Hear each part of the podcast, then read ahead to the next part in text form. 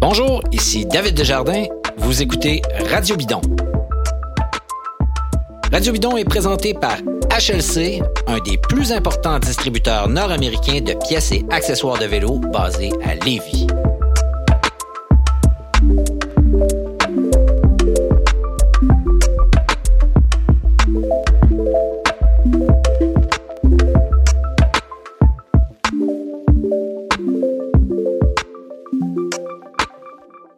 Quelques secondes, ah non, c'est pas vrai, quelques minutes, quelques heures après qu'il soit débarqué de l'avion, notre correspondant à Copenhague, Radio Bidon, Simon Drouin de la presse.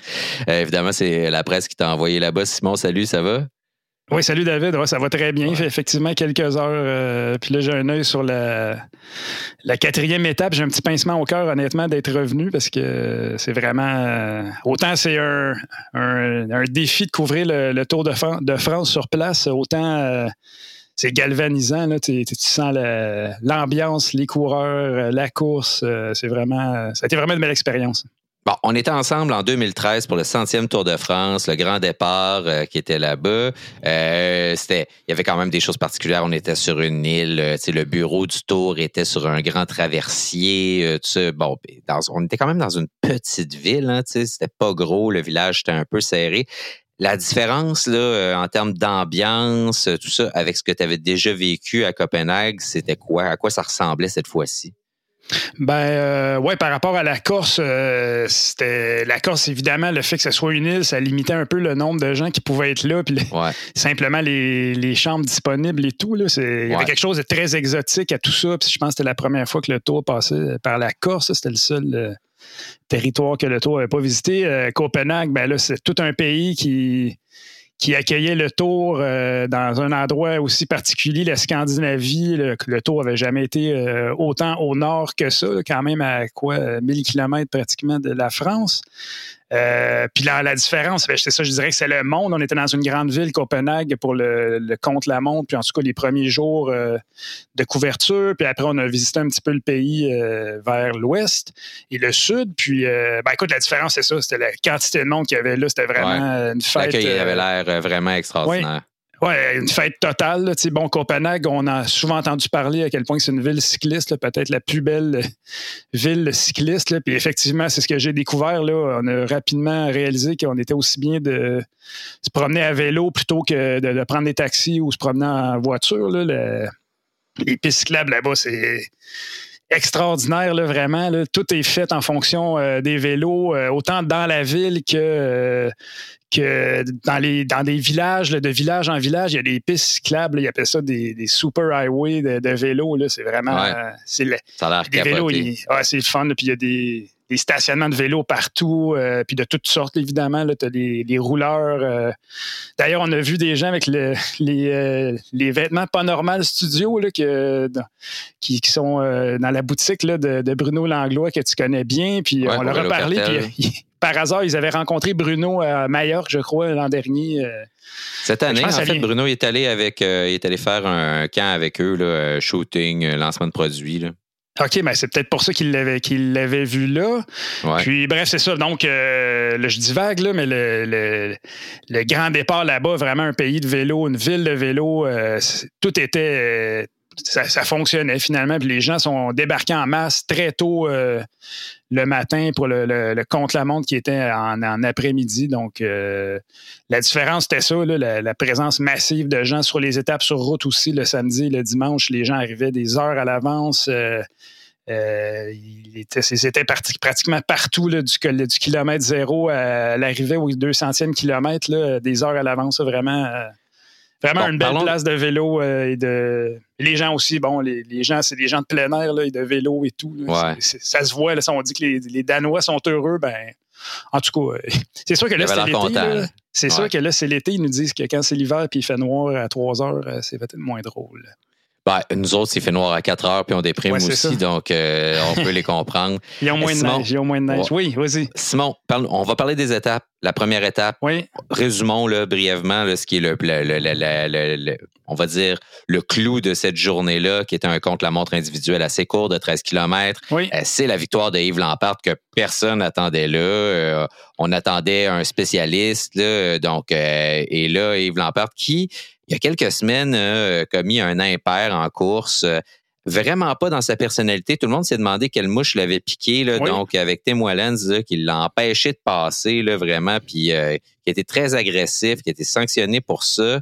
Euh, et là, qui revient, gagne une étape du Tour de France, pleure pendant l'entrevue, évidemment, est extrêmement ému. donc, on n'attendait pas du tout ce coureur-là à cet endroit-là. toi, tu es surpris aussi de le voir là? Ben, un peu surpris. Là, je pense que c'était un, un, outsider. Euh, c'est quand même un très bon rouleur. Là. Il était euh, deux fois champion national. Euh, non, quand, quand Wout Van Aert a établi le meilleur temps, a battu, battu Filippo Ganna. puis bon, il y avait autour de lui Roglitz, il y avait, c'est ça, Ganna. Donc, les, quand Van Aert a fait réaliser le meilleur temps, bon, ça, même lui, je pense bien qu'il était persuadé qu'il l'emportait. La météo a changé aussi au fil du, du contre-la-montre. Il y avait beaucoup de pluie au début. La pluie a arrêté. C'était encore mouillé, mais il y avait beaucoup moins d'eau. Ça, clairement, ça a favorisé. Euh, ça favorisé Lampart. Le vent aussi, euh, ça, les coureurs ont dit ça, le vent était moins, important. Mais oui, la victoire de Lampart, c'est clairement une surprise pour, euh, tout le monde. Puis pour lui aussi. Moi aussi, été surpris parce qu'après, il, il a l'air vraiment d'un gars plutôt sympathique, puis très ému de d'enfiler le premier maillot jaune. Euh, surprise aussi pour lui. Il disait que quand il a eu dans l'oreille, il était 4 secondes d'avance. Il était il était vraiment. Euh, il ne croyait pas à ça. puis aussi, il y avait une question de prise de risque. C'était vraiment un chrono de prise de risque. De, ça se jouait dans les virages finalement. Là, il y a ah, plusieurs coureurs qui ont. Il y avait beaucoup de, passages là, vraiment traîtres, j'ai envie de dire. Entre autres, là, une espèce de, de chicane en, traversant un pont où on a vu Mathieu Van Der Poel faire une espèce de cascade là, pour passer ça à pleine vitesse. Mais il y a beaucoup de coureurs là, qui ont plus ou moins dérapé là. On a vu Nairo Quintana qui a failli en faire une collision à cet endroit-là, d'ailleurs, avec je me souviens plus quel autre coureur.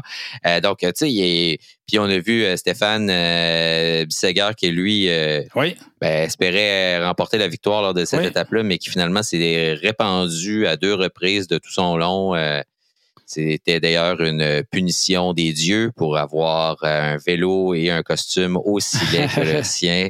Euh... Bon, on pourra en reparler, mais Bissegar, oui, c'était un des favoris. Puis euh, il est parti dans les, dans les, les, premiers coureurs. Donc ça, ça a vraiment refroidi tout le monde. Là. Tout le monde l'a vu euh, tomber. Fait que ça, ça a joué beaucoup aussi sur la, la prise de risque ou non des, des coureurs. Fait que ben, Lampard, comme je le disais, les conditions étaient meilleures, je sais. Puis puis c'est ça, il a juste, euh, il était dans, son, jour, euh, sa, meilleure journée, puis il a réussi à, prendre le maillot jaune cette journée-là. Puis il y avait vraiment une, belle ambiance aussi. Là. Il y avait, je, reviens là-dessus, mais c'était vraiment, euh, on pouvait pratiquement pas circuler autour des, de l'air de l'air d'arrivée, de départ qui était, qui était côte à côte. Là. Fait que c'était vraiment une belle une, belle première journée malgré la météo. C'était malheureux un peu. Là, tous les, commerçants, les terrasses étaient, étaient prêtes à accueillir ces, milliers de gens-là. Nous, on avec mon collègue Jean-François Racine du Journal de Québec, on, a pu suivre la fin de l'étape devant une terrasse. Euh, à l'extérieur avec une bière puis la, petite chaufferette et euh, c'était vraiment sympathique les gens euh, les gens regardaient ça réagissaient c'était Jacob Fuglsang qui qui partait parmi les derniers, aurait pu faire un bon chrono, mais curieusement, euh, a eu, une, un très mauvais chrono à mes yeux. Il finit quoi, 66e dans, mm-hmm. ces, ces eaux-là. Fait que. Mais non, mais belle, première euh, journée. Des, euh. fois, c'est difficile à dire, puis les coureurs nous disent pas tout, mais ils arrivent, puis finalement, le choix de pneus était pas bon. Euh, puis des fois, ton commanditaire, il te fournit euh, des pneumatiques. Normalement, tu vas choisir tes pneus, même si c'est pas ton commanditaire, surtout pour un contre-la-montre. Euh, mais des fois, tu as choisi un truc avec, tes mécanos, tout ça, puis finalement, c'était une erreur, puis ça marche pas du tout. Ça, ça peut arriver. Oui, euh. oui, absolument. tout le niveau technique, on, voyait, on voyait les coureurs avant autour de l'autobus qui étaient très méticuleux sur, mm-hmm. sur ce qui les, positions, les, la, pression dans les pneus. c'est un gars comme Guillaume Boivin, lui avait pas son vélo de chrono, qui il a perdu ses vélos entre le Canada et le, et le Danemark. il roulait avec le, vélo d'un autre. Et après, ce qui, est, comique, c'est qu'après, il a dit, je pense que je pense que je me suis trouvé une nouvelle position de, chrono parce qu'il finalement il se sentait confortable sur le, vélo d'un autre. Donc, euh, oui, il est parti pas mal dans les premiers, je pense. On l'a vu partir. Oui, il était euh, troisième, au troisième au départ. Puis, euh, bon, lui, il avait de la pluie et tout. Puis, il avait rien. Lui, c'est vraiment. J'ai pris aucun risque, comme tous les, les Hugo, l'Antoine Duchesne. Hugo fait un bon chrono, finit 40e. c'est quand même une belle performance pour un gars qui avait. C'était pas préparé pour ça du tout. Puis, il, y avait une question aussi d'être prudent. Personne ne voulait chuter euh, cette journée-là. Donc, il a dû euh, visser dans les, euh, les bouts droits puis prendre ça mollo quand c'était dangereux. Mais Étant, donné le, le, moteur et la puissance de Hugo, visser dans les bouts droits, ça peut permettre de rattraper bien des secondes. Oui, oui, ben écoute, puis il a, fait, il a fini fort. Là. Je regardais la différence entre la première et la deuxième portion. il a fait quoi? 30e meilleur temps pour la seconde portion. Donc, moi, je trouvais que c'était un beau chrono. C'était indicatif de, de, sa forme aussi. Là, oui, dont on doute pas vraiment après le Tour de Suisse. Là, on l'a vu, il était, vraiment en pleine forme. Euh, donc, première étape sous la pluie, euh, dans, sur les pavés aussi, dans un décor euh, qui était quand même assez enchanteur malgré la pluie, comme on le disait.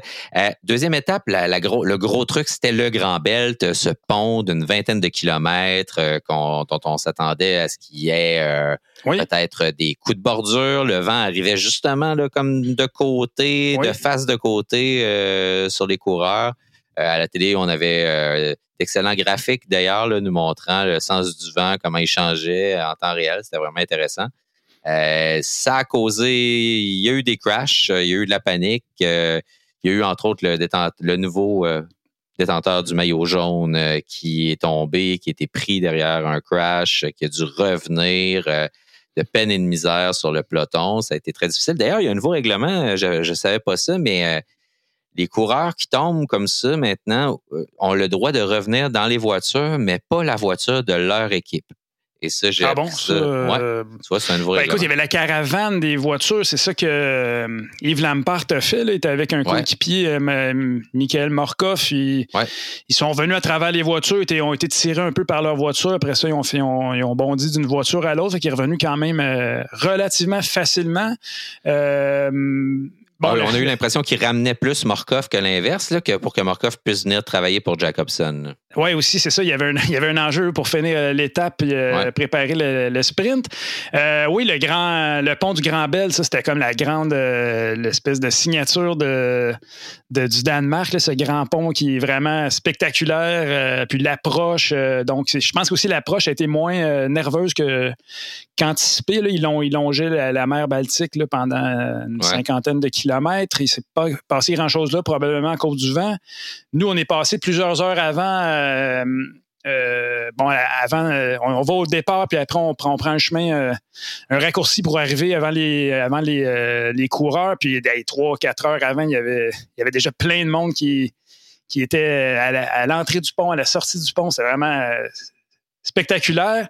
Puis sur le pont, oui, le vent soufflait de côté. Donc moi, je me suis dit, oh, OK, ça va être, ça va être sérieux, il va y avoir des échelons.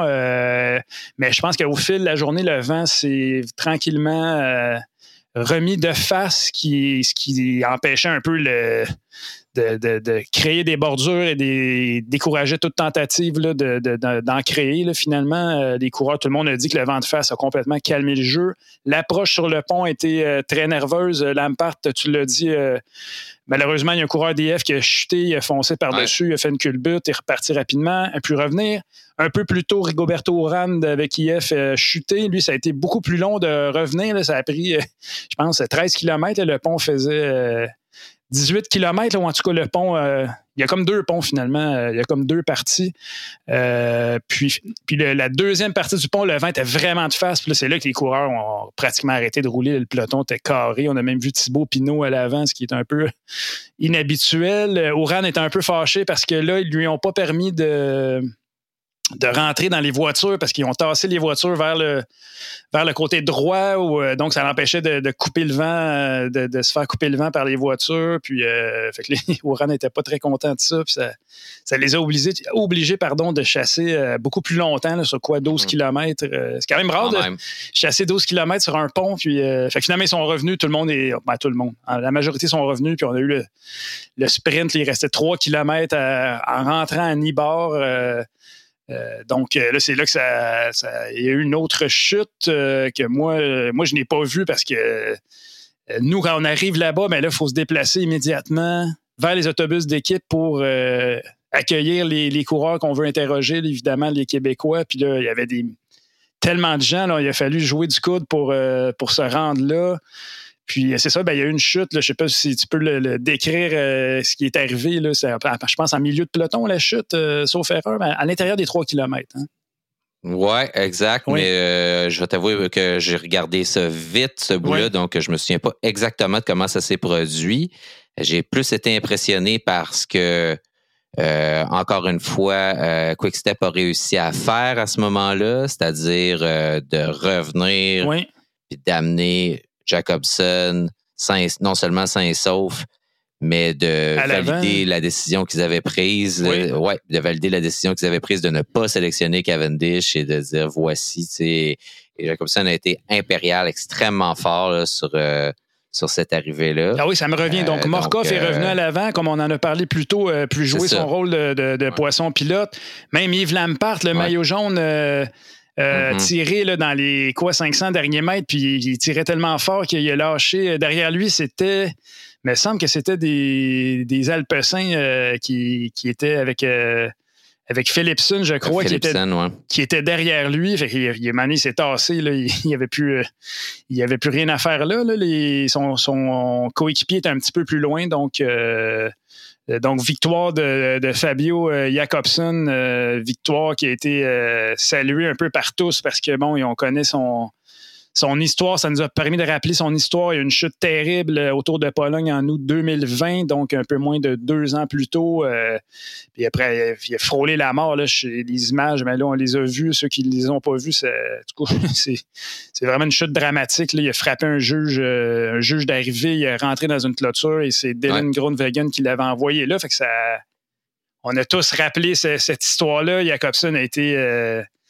évidemment, il était ému par euh, ce, retour-là. Il était vraiment, euh, il y a eu des blessures très graves. Il a été placé dans un coma artificiel, puis de le voir euh, revenir à ce niveau-là avec son équipe qui a cru en lui, Patrick Lefebvre, qui a été critiqué, ben, pas critiqué, ou en tout cas qui a soulevé une certaine controverse pour avoir choisi Jacobson plutôt que Mark Cavendish, qui, qui a il venait de remporter les championnats euh, britanniques aussi. Exact. Il le champion britannique, 34 euh, victoires, 4 étapes l'an dernier, est à égalité avec Eddie Merckx, aurait pu passer à l'histoire cette année. Et écoute, il, était quand même dans une très grande forme. On choisi, on choisi Jacobson, puis là, euh, Jacobson a donné raison. Qui a lui aussi connu un début de saison extraordinaire, donc il n'y avait pas. mais, ça a été serré. Ça a été serré avec Van Aert là, à cette, euh, Encore. à l'arrivée. Euh, donc, euh, Mais jamais autant que le lendemain. Non. Le lendemain. Et comme le Tour a le don de raconter des histoires extraordinaires, à l'étape 2, on a Fabio Jacobson qui gagne l'étape. À l'étape 3, c'est son, son némésis, son ennemi, celui qui l'a envoyé dans les barrières, donc qui, qui, a failli causer sa mort, dans un geste qui n'était pas soyons sérieux, là, qui était euh, pas, euh, j'ai envie de dire, euh, qui était pas sportif, mais qui était pas non plus dramatique dans le sens que c'est le genre de geste qu'on voit un peu trop souvent dans des sprints. Peut-être un peu moins maintenant depuis qu'on a vu ce genre de choses-là, mais c'est un geste qu'on voyait régulièrement, mais il l'a carrément tassé, là, puis Jacobson était ben, allé dans la barrière à, cause de la victoire de Jacobson, ça nous a fait re-regarder ce sprint-là, puis il a vraiment sorti le coude. Puis il y a une malchance aussi là-dedans, c'est que ça a ouvert la clôture. Fait là, il a arrêté euh, de façon subite, il a décéléré. Donc, si la clôture n'était pas ouverte, il y aurait eu une chute aussi, mais beaucoup moins grave que. Fait qu'il y avait, du coup, il y avait toutes sortes de, raisons pour. Euh, mais c'est ça. Donc, le samedi, on, rappelle ça. Puis là, de Groenwegen, ben, qui a fini huitième cette étape-là, ça a moins bien été. On rappelle ça, donc euh, il est encore un peu le bourreau et, et, l'ennemi, ou en tout cas le. Ouais. Mais tu sais, c'était comme une, journée où tu avais comme deux retours en grâce, euh, trois retours en grâce, en fait. Tu sais, as Yves Lampard qui a commis un impact, qui est là, qui gagne une étape. Tu la deuxième journée, euh, le retour de Fabio Jacobson, qui après la tragédie revient, gagne une étape aussi et celui qui essaie de se refaire une virginité en quelque sorte, euh, qui est euh, Dylan Groenwegen, qui s'est excusé, tout ça, qui admet que son geste était déplacé. Euh, oui, puis il a subi des menaces de mort, là, sa, famille, même, il a été menacé, il était, avec, il était obligé d'avoir des policiers qui surveillaient sa maison, là, donc c'était... C'était un geste antisportif, mais tu sais, Oui, puis il l'a reconnu aussi, il l'a reconnu. Et donc, qui gagne par un boyau. Euh, Wood Van Aert, qui est encore deuxième, qui est comme éternel de, abonné à la deuxième place euh, sur ce tour-là, euh, qui était, malgré le fait qu'il portait le maillot jaune pour une deuxième journée consécutive, était déçu visiblement aussi. Mais moi, c'est le de cette journée-là, ce que je retiens, c'est le contraste énorme entre l'extrême platitude de l'étape en tant que telle, qui était ennuyeuse avec peut-être le Magnus Cort Nielsen qui jouait, on va pas dire au roi de la montagne, mais au, roi de la au roi de la colline, mettons, parce que c'était pas des, très grosses Oui, il était tout seul en avant, euh, en échappé pour aller ramasser les points de la montagne. C'était drôle parce qu'au dernier, il a, sprinté seul euh, pour aller, aller chercher le point puis lever les bras. Puis, ben, c'était sympathique, honnêtement. Ben oui, pour la foule et tout, c'était vraiment avec un maillot à poids. J'imagine un, jeune qui est sur le bord de la route, un jeune Danois, il va se souvenir de ça, d'avoir vu. Ah Magnus Kurt Nielsen passer avec son maillot à poids puis lever les bras. C'était des beaux moments, honnêtement. Ça, c'était drôle. Mais les dix derniers kilomètres de l'étape.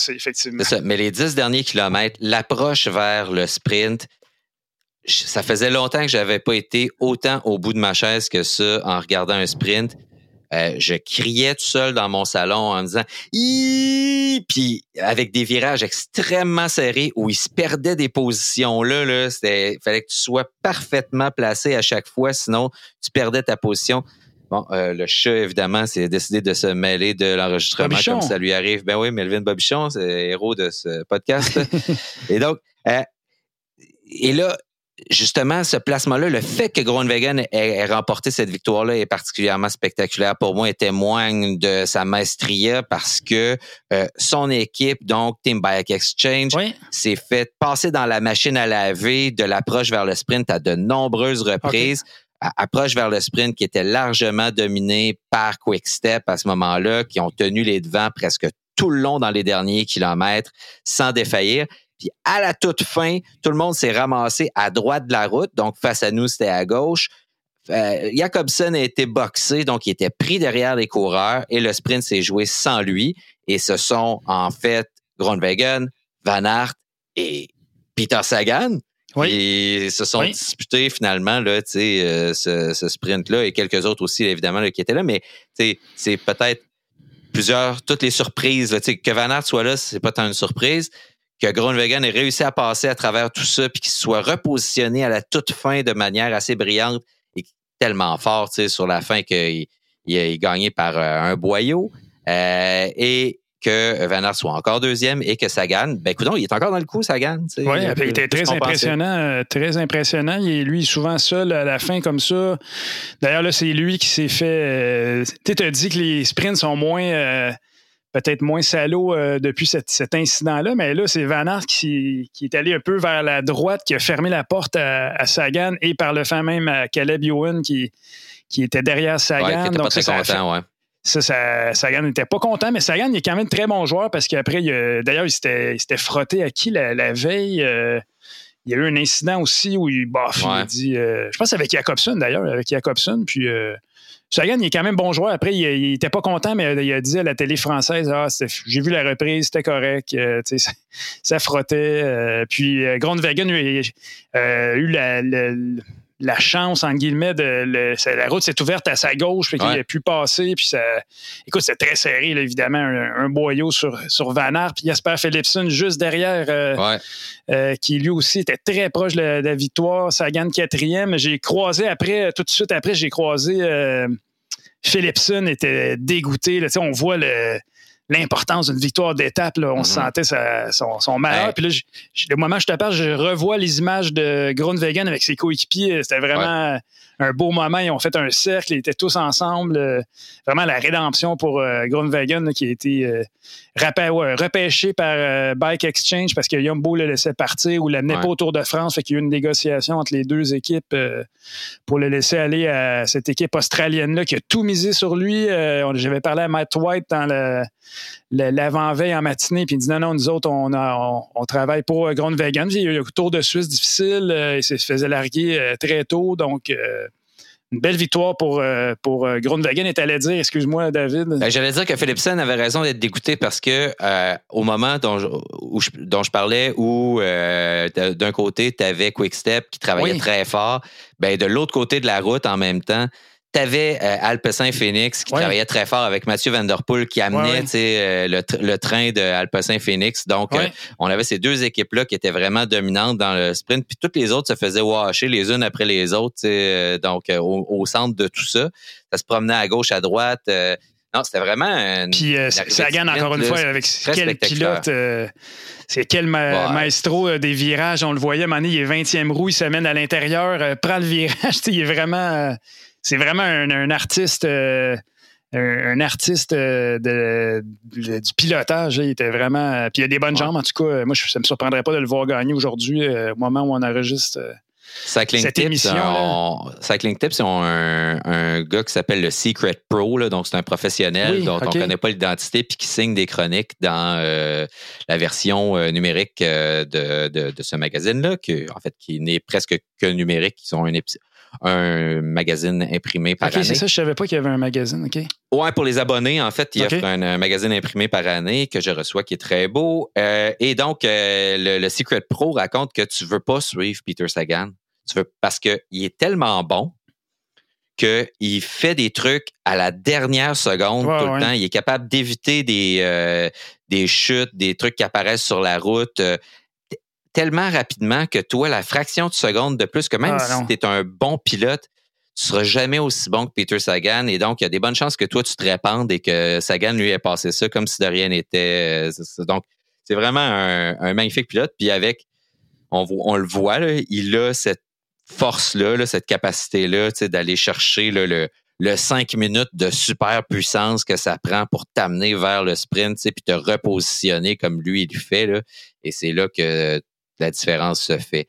Euh, pour terminer, Simon, ton, il ton semble avoir retrouvé une bonne pointe. Il semble avoir retrouvé une bonne pointe de vitesse. Donc, euh, ce qui est, difficile aussi.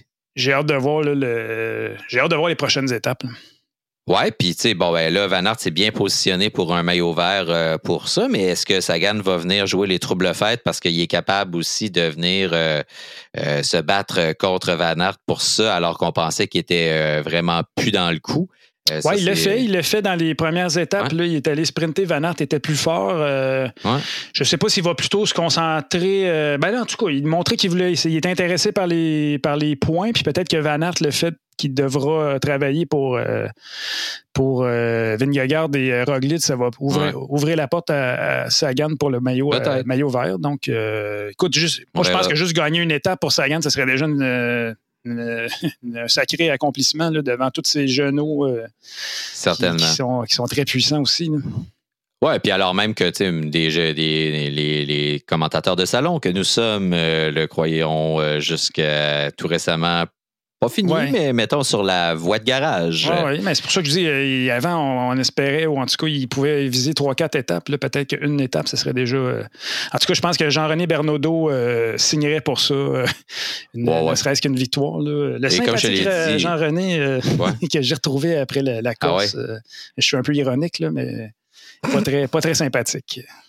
Euh, je, reviens, mais j'ai euh, aussi Jean-René, je pense qu'il est bien content, comme on l'a déjà dit, de tout ce que Peter Sagan amène avec lui, euh, du staff, des, des, entraîneurs, des mécaniciens, tout l'entourage de Peter Sagan qui vient avec lui.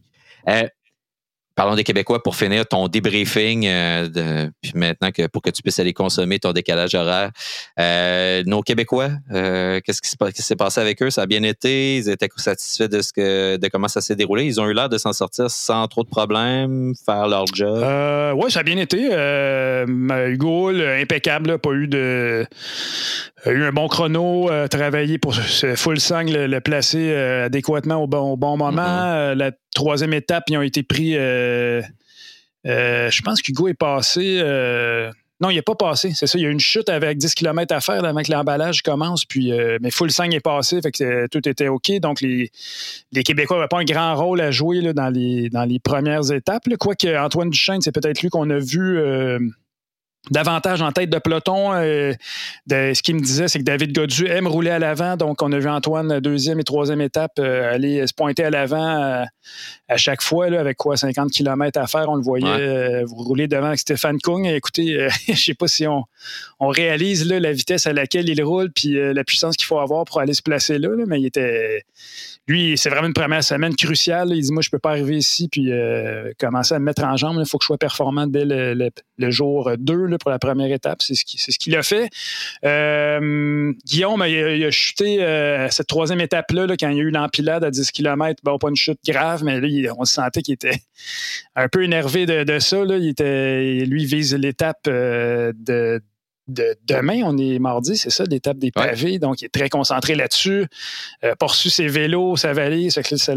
il était un peu irrité de, tout ça. il est arrivé à la dernière minute, comme on, comme on le sait, la sélection tardive après le, le cas, euh, en tout cas, un cas, euh, cas contact de son coéquipier Omer Goldstein, puis il est arrivé. Donc, une belle, belle histoire aussi. Trois Québécois autour, c'est une première. Ben oui, on te l'a appris euh, grâce à Twitter. Oui, c'est vrai. c'est vrai. notre conversation sur Messenger qu'on a pour Radio Bidon. oui, c'est ça. tu vois, quand, on est, ah, on sur place, c'est toi qui me l'as appris. Puis moi, je croyais qu'il s'en venait, puis là, finalement, on a réalisé qu'il était déjà arrivé. Il venait d'arriver, c'était la présentation des coureurs. Il est arrivé deux heures avant, bing bang. fait que c'était quand même une belle histoire d'avoir Guillaume là en plus. C'était... Puis euh, Antoine Duchesne aussi, comme je le disais, était très bien fait. Je l'ai... En côtoyant l'équipe aussi un peu, on voyait le, le, ses liens avec Thibaut Pinot, les deux blaguaient. Euh, la vibe a l'air vraiment bonne là, de, du côté de, Thibaut Pinot a l'air, euh, a l'air vraiment de bonne humeur. on le présente un peu comme quelqu'un un peu caractériel, mais il semble libéré du fait de ne pas être de pas se battre pour le classement général. Puis là, justement, il y, a eu, la chute à la troisième étape. Euh, donc, il y a eu un, ralentissement. Il y a un gros groupe de, je sais pas, peut-être 50 coureurs qui ont été ralentis. Puis là, ça s'est mis à rouler. Puis là, Antoine disait, moi, j'avais plus rien à faire là. Puis euh, Hugo aussi. Euh, puis quand, quand, je suis arrivé à l'autobus, tout de suite après, euh, Antoine demandait, est-ce que euh, il demandait à Thibaut Pinot, êtes-vous rentré, êtes-vous rentré? Thibaut Pinot a reculé la tête. Ben non! Un peu en, imitant l'accent québécois, c'était assez comique. On voit, ah ouais, ok, cool. On voit leur, complicité. Euh, puis vraiment, ça me surprenait pas de voir Thibaut Pinot gagner une étape. Il semble vraiment dans une bonne, dans un, bon endroit.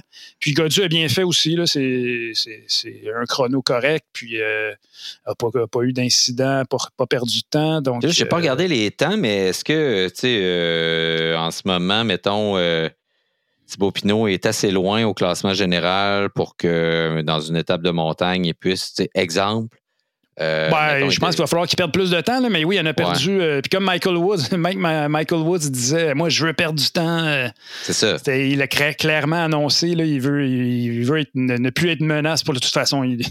je pense que les, coureurs le savent, que c'est pas un gars de chrono. Puis, mais oui, mais oui, il veut perdre du temps pour pouvoir être, avoir une liberté de s'échapper.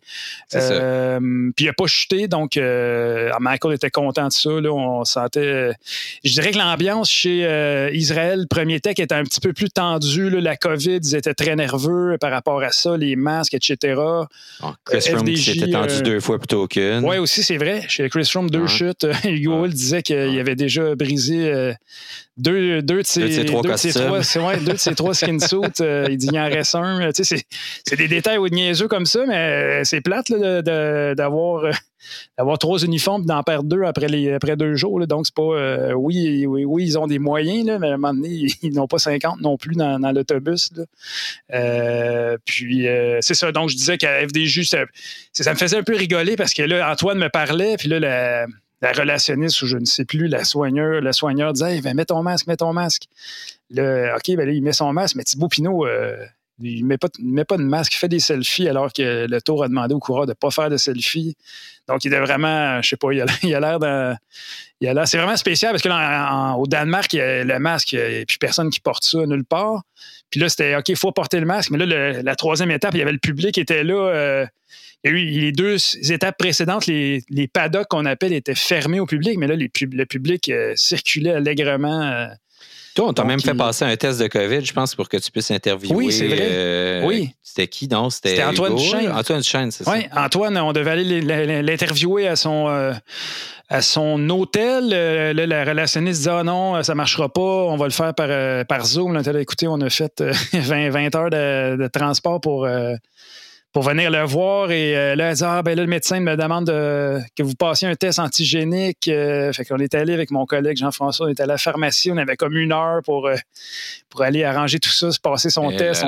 On, lui a envoyé la photo. Après ça, on l'a rencontré à l'extérieur avec chacun un masque. Fait que c'était vraiment. J'ai compris aussi, c'était à deux jours du départ. puis là, il y avait des cas, il y avait. Puis c'est un peu étrange, il y a un peu de zone grise, là, même un coureur qui techniquement serait positif mais n'aurait pas de symptômes, pourrait continuer là, selon euh, après évaluation par les des médecins. et l'UCI, là, ouais, c'est ça, les règles ouais, c'est ça, ça semble, ça semble, euh, tu sais, je me, me, posais la question si Pogacar euh, est positif puis il n'y a pas de symptômes, d'après moi, il, va être sa ligne de départ le lendemain, là, mais bon, d'après moi, il va y avoir une controverse avec ça. c'est clair que oui, c'est une drôle de règle, mais en même temps, on comprend qu'il y a beaucoup de coureurs qui ont justement des qui testent positifs puis qui n'ont pas de symptômes. Donc, euh, ils peuvent courir quand même, mais en même temps, ils mettent à risque les autres coureurs. Oui, aussi, il y a ça, évidemment, évidemment. Puis les équipes veulent éviter d'avoir une espèce de que ça devienne comme le Tour de Suisse, là, ou, euh, ou même euh, Paris-Nice, où on a des, des guerres d'attrition, où tout le monde. C'était pas la COVID à Paris-Nice, mais là, au Tour de Suisse, c'était la COVID où les équipes déclarent forfait les unes après les autres parce que tout le monde pogne la COVID. C'est ça. il, y en a qui disaient qu'il y a des équipes qui sont parties qui n'auraient pas dû, qui auraient dû continuer. Mais en tout cas, euh, mm-hmm. oui, c'est vraiment ça. En l'espace d'une semaine ou de deux semaines, la, COVID est revenue vraiment d'actualité. Fait que c'est un peu malheureux. Là. c'est ah ça. C'est la réalité. On va vivre avec ça. Euh, exact. D'ailleurs, moi, à l'aller sur le vol de KLM, euh, le masque n'était pas obligatoire au retour, euh, masque obligatoire. Fait qu'on voit euh, les règles changent là, au fur et à mesure. donc, euh, Ouais, ben je, je, pense je vais en Europe dans quelques semaines et je crois que je vais quand même le porter. histoire de pas gâcher mes vacances. En tout cas, en Europe, les gens ne le portent plus. C'est clair. Là, mais tu sais, dans une canisse avec plein de monde. Oui, c'est sûr. c'est sûr que. Mais à l'aller, c'est pas tout le monde qui le portait. ah ouais, OK. Oui, oui. Puis il y a des coureurs d'ailleurs. Euh, Sinon, l'aéroport, comment ça a été? Ah, c'était spectaculaire. Ça m'a pris 26 heures. Euh, Montréal, Montréal, Amsterdam, Copenhague. Là, il y a eu des retards. Euh, l'aéroport Schiphol d'Amsterdam, c'est probablement le pire d'Europe. J'ai jamais vu autant de monde dans un aéroport puis des gens qui courent en panique parce que il y a des fils partout, les, les passeports, la sécurité, puis c'est vraiment triste. les gens courent. Ah pour, euh, avec des familles. J'ai en tout cas, c'est pas. En tout cas, moi, mon retour s'est bien passé, cela dit, à part l'arrivée à Montréal. Euh, bon. Je voyageais avec mon bagage à main, donc ça, c'était pratique, là, mais les valises, ben là, euh, c'est une chance sur deux de les perdre, là, mais. Mais bon, j'étais chanceux, écoute, j'ai pas à me plaindre, je suis vraiment chanceux d'avoir vécu ça. C'était vraiment une superbe expérience. Hey Simon, merci. On, je vais te laisser regarder l'étape. Je sens que tu as le goût d'aller regarder qu'il se passe des affaires. Ben, il y a eu, comme, il y a eu des vents. On a vu, euh, ça, a bougé ah dans le peloton, mais là, c'est redevenu tranquille. Et... Et je ne vais, pas, je vais pas gâcher ton plaisir, mais, je t'annonce que Magnus Cort est en échappé euh, encore une fois. Dis-moi rien, tu le sais que je ne le regarde pas ce matin, je regarde ça en, différé. Euh, on est le 5 juillet, donc euh, on enregistre ça le, mardi matin. Simon Drouin de la presse, notre collaborateur à Radio Bidon, est de retour de Copenhague et il nous faisait son petit débrief. On va revenir dans les prochains jours avec je pense au début de la semaine prochaine, on va regarder ça pour voir qu'est-ce qui s'est passé dans le tour jusqu'à maintenant. Il va s'être passé sans doute plusieurs choses. Évidemment, l'étape de demain, donc l'étape, la cinquième, là, euh, qu'on va surveiller sur les pavés. Ouais, ben oui, qui Guillaume Boivin anticipe vraiment beaucoup. Puis juste pour terminer, peut-être, évidemment, il y a eu une fusillade à Copenhague, le, dimanche, à la fin de l'étape, euh, on a appris ça un peu deux, heures plus tard. Puis les gens du tour étaient déjà partis. Euh, donc, il y a eu une fusillade d'un Danois de 22 ans qui a tiré euh, sur des. Je pense qu'il y a trois morts et plusieurs blessés.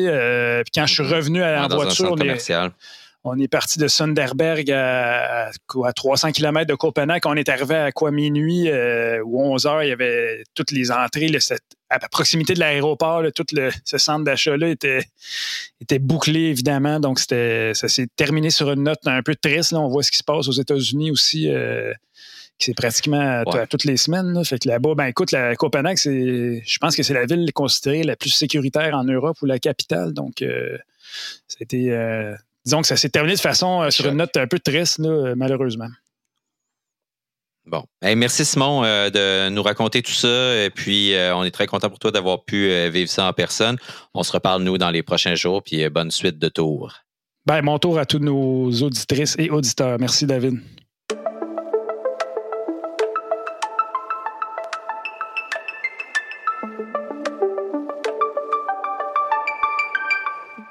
Merci beaucoup à HLC, le présentateur de cette émission et de toute la saison de Radio Bidon qu'on accueille au sein de la famille avec grand bonheur. Merci Emmanuel Moisan, Simon Drouin, Gabriel Bourdage à la technique. Je m'appelle David Desjardins. Merci et à la prochaine.